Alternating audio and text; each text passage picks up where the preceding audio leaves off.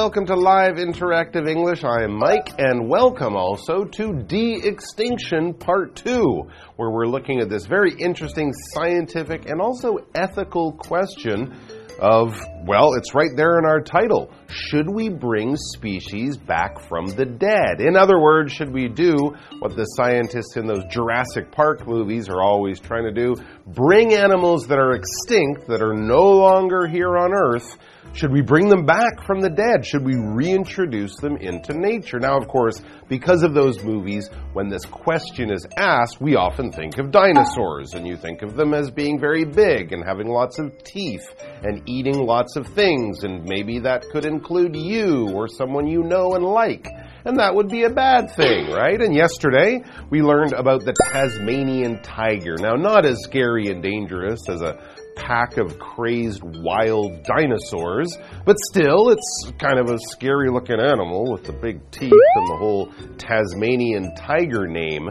But what about some other animals? What about animals that could go extinct? Because, of course, we don't always have to think of this science as being something we would use for animals that have gone extinct, but maybe in the future. A lot of us have heard of the dangers that are, uh, you know, coming around the polar bear as it's losing habitat in the north. Maybe some of the tigers of the world, the Siberian tiger, the Bengal tiger, they are under a lot of pressure. There aren't a lot of them out there in nature. And of course, the white rhinoceros, I think, basically has disappeared from nature in Africa. There are a few living in a zoo somewhere, but that's about it. Here in Taiwan, oh, the Formosan bear. They're so cute. There aren't many of them left, a few hundred probably.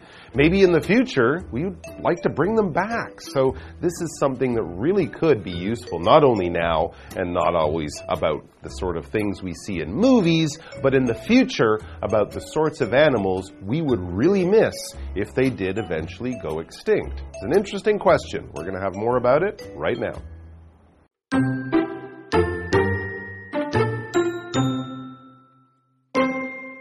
De-extinction is not a perfect solution, however. For one thing, it won't change the human behaviors that cause animals to become extinct in the first place. If we continue polluting and destroying the environment, animals will continue to die out. The only way we can truly protect them is by changing our habits. Bringing extinct species back to life won't magically make us respect nature more.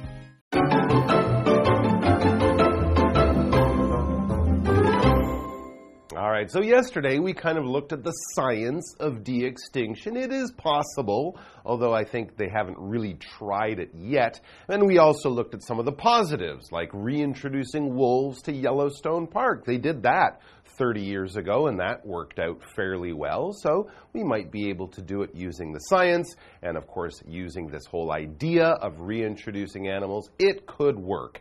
However, it's not all good news. The article says de extinction is not a perfect solution However, that's very true. These animals went extinct from nature for a reason, so just introducing them, reintroducing them, won't be a perfect solution and it won't bring its own problems. A solution is an answer to a problem. When you solve a problem, you get a solution.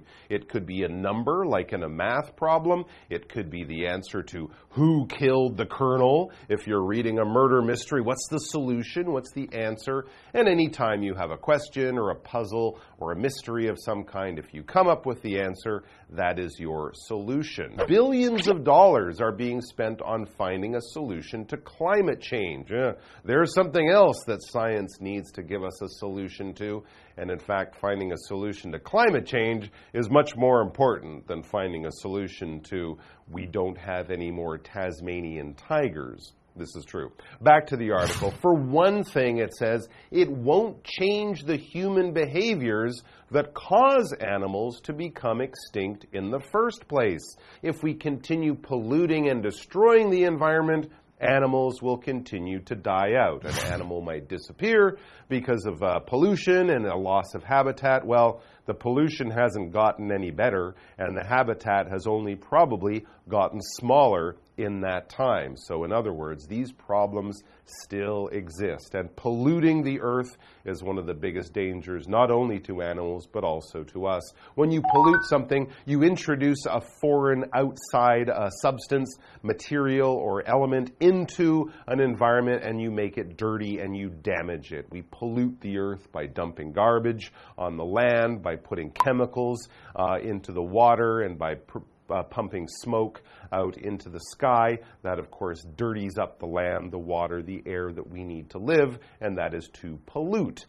For example, the company is charged with polluting the river. Oh, that evil company dumped a bunch of chemicals into a river or lake or something, and that has done a lot of damage. They are polluting the environment. And of course, when we pollute the environment, we will eventually destroy the environment. This verb to destroy means basically to damage so that it's basically useless. If you kill a human being or an animal, you destroy a building or an environment or an area of the land. You drop bombs on it, an earthquake knocks down all the buildings, a flood comes along and basically makes everyone homeless.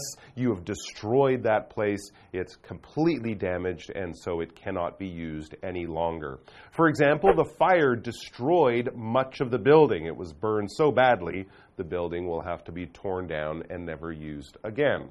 We read the only way we can truly protect them is by changing our habits. Yeah, bringing the species back will be great, but if we don't do things differently to the first time, when that animal went extinct, well, surprise, surprise, it will go extinct again. So, not just introducing it, reintroducing it, but changing the environment, changing the situation will be just as important for the future success of these animals. Bringing extinct species back to life won't magically make us respect nature more. No, it will be a very great scientific accomplishment, but it won't change the situation if we're not doing all of the other right things. And respecting the environment is one of the most important things we all need to do. To respect something is to basically understand how important it is and to sort of protect it because it is important, because it is valuable, because it is something we don't want to lose. You want people to respect you and consider you to be a good person, and you want to respect other people as long as they don't try to hurt you or something. You should show them respect. You should respect them. We can use it both as a verb and a noun because those people are important and that importance needs to be recognized. For example, what is the best way to respect nature? Well, not polluting. That's a, probably a good place to start. Let's take a quick break here and then we'll be back with more about the idea of de extinction.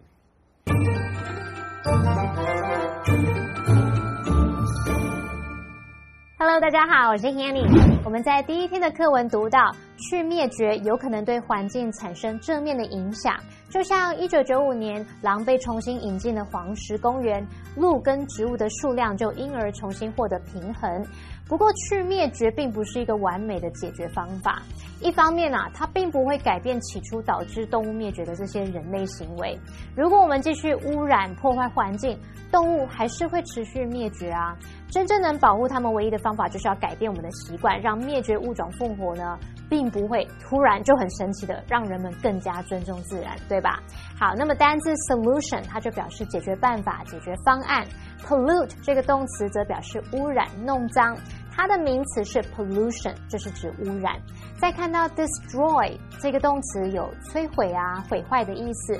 那么 respect 在文中当动词，它也可以当名词，就是指尊敬、尊重。好，那这边一个重点，我们进入文法时间。好，我们来看这个重点是 in the first place 的不同意思。那第一种意思呢，可以表达起初、一开始。当这个意思的时候呢，常常摆在句尾，用来表达最初的情况，像是。Why didn't you tell me the truth in the first place？为什么你一开始不跟我说实话呢？好，那第二个意思是表达首先第一，那常常会摆在句首，用来列举事项，或是用来强调表示说首要的是怎么样怎么样。好，举例来说，He turned down the job offer for several reasons。 In the first place, the salary was too low. 他拒绝那个工作机会啊，有很多原因。首先，薪水太低了。好，那我们接着回到课文中。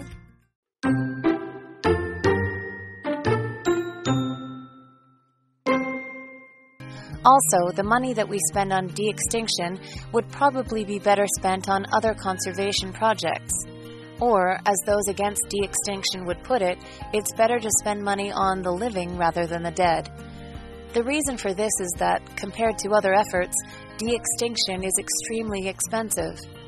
In fact, for the cost of bringing one extinct species back to life, traditional conservation efforts could save up to eight threatened ones.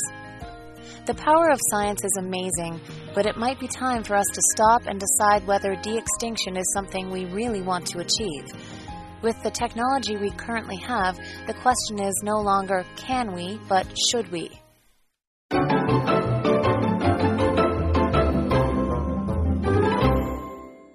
All right, we are back looking at some of the more complicated questions that surround the idea of bringing extinct species back to life or de extinction.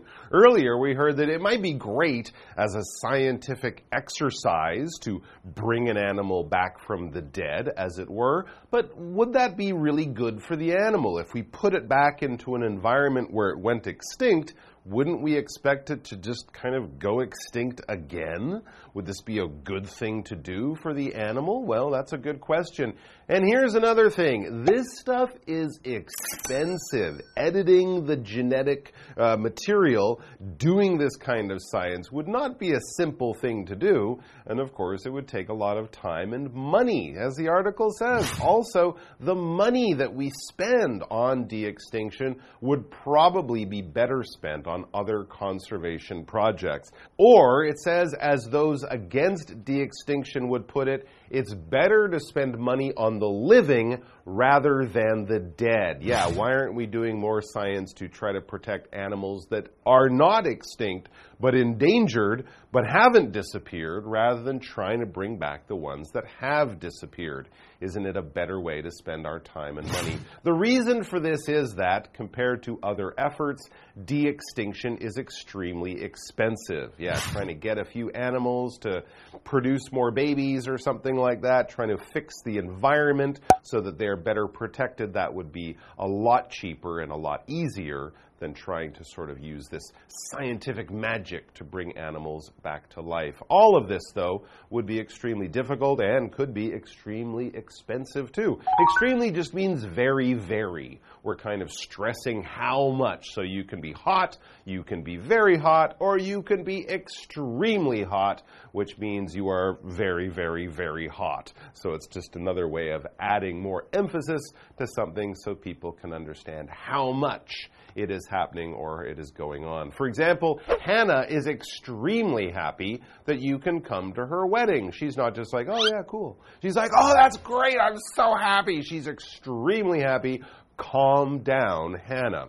Back to the article. In fact, it says for the cost of bringing one extinct species back to life, traditional conservation efforts could save up to eight threatened ones. So there you go. For every one Tasmanian tiger that we can bring back to life and all the time and money it would cost to do that, we could save polar bears, we could save uh, manatees, we could save Siberian tigers, white rhinos, we could save a lot of other animals. So this is really, is this really how we want to spend our time, energy, and money? Because there are a lot of threatened animals out there. If something is threatened, it is in some kind of danger.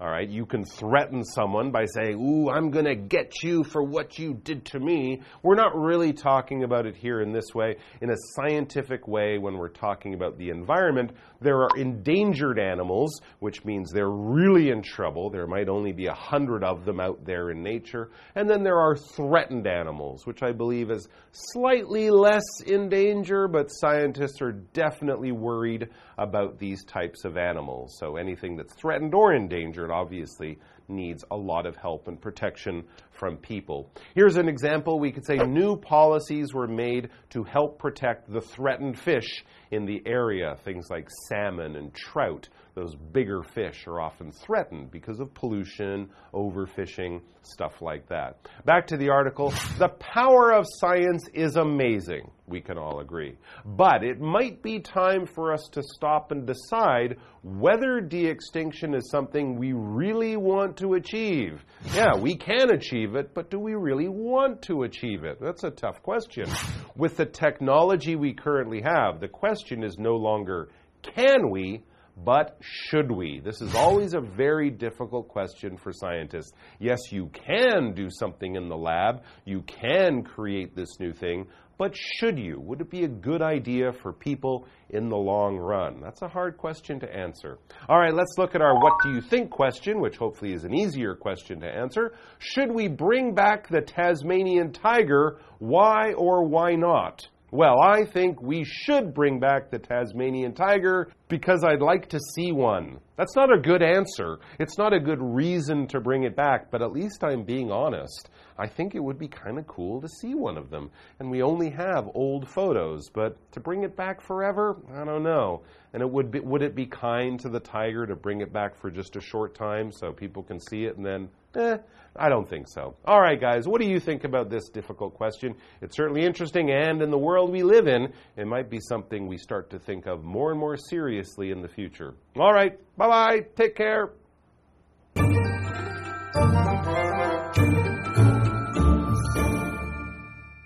刚刚说到人类的行为不改变，动物还是会持续灭绝。那还其实还有另外一件事情要考虑，就是去灭绝其实是非常昂贵的， 还不如把这些钱花在其他保育专案上面。事实上呢，用来让一种灭绝物种复活的那些花费呢，在传统的保育努力上，可以挽救多达八种濒危的物种。诶，说到濒危物种，麦克老师除了提到北极熊，他还提到 manatee，就是海牛。Siberian tiger 就是西伯利亚虎，还有 white rhino 就是白犀，其中这个 rhino 也就是 rhinoceros 的简称，也就是犀牛。好，那我们再来看单字 extremely，它是副词，表示极其、非常。Threatened 这个形容词表示濒危的、受到威胁的。那例句提到某地区濒危的鱼类，这时候 Mike 老师有提到 salmon 就是鲑鱼，还有 trout 则是鳟鱼。课文最后写到说，科学的力量是惊人的，但也许是时候让我们停下来，决定去灭绝是否是我们真正想要实现的事。这边一个重点，我们进入文法时间。好，我们来看这个重点是 whether 引导名词子句的用法。whether 表示是否点点点，它可以引导名词子句去当主词啊、受词或是补语用。那么 whether 之后常常会接 or not。那或者是你可以把 or not 移到名词子句的后面，也就是说啊，whether 引导名词子句，我们可以把它写作 whether 主词加动词 or not，或者是 whether or not 主词加动词，或者是你还可以省略 or not，只用 whether 主词加动词。我们看两个例句：I wonder whether he still loves me。我想知道他是否还爱着我。The question is whether we have enough time or not。问题就在于我们是否有足够的时间。好，那以上是今天的讲解，同学别走开，马上回来哦。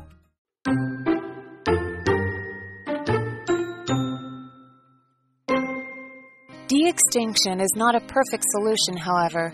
For one thing, it won't change the human behaviors that cause animals to become extinct in the first place. If we continue polluting and destroying the environment, animals will continue to die out. The only way we can truly protect them is by changing our habits. Bringing extinct species back to life won't magically make us respect nature more. Also, the money that we spend on de extinction would probably be better spent on other conservation projects. Or, as those against de extinction would put it, it's better to spend money on the living rather than the dead.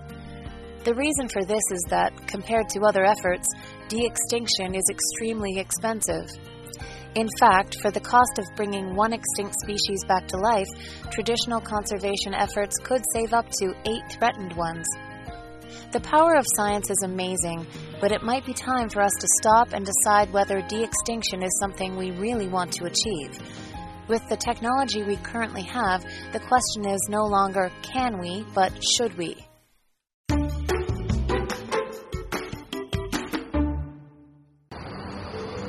Weiwu Mi Village is situated near Weiwuying MRT station. Weiwu Village used to be an old public housing area. It has since become the largest street art community in Taiwan.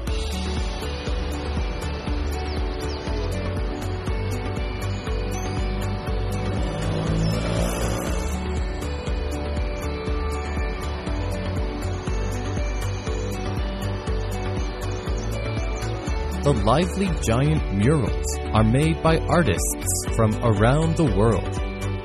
The huge 3D bookcase mural was made by local artist Bamboo Yang.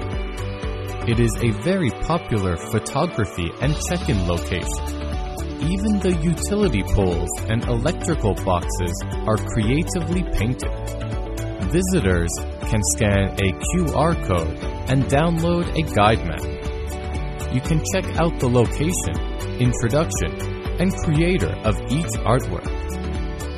Weiwu Mi Village is full of surprises for you to explore.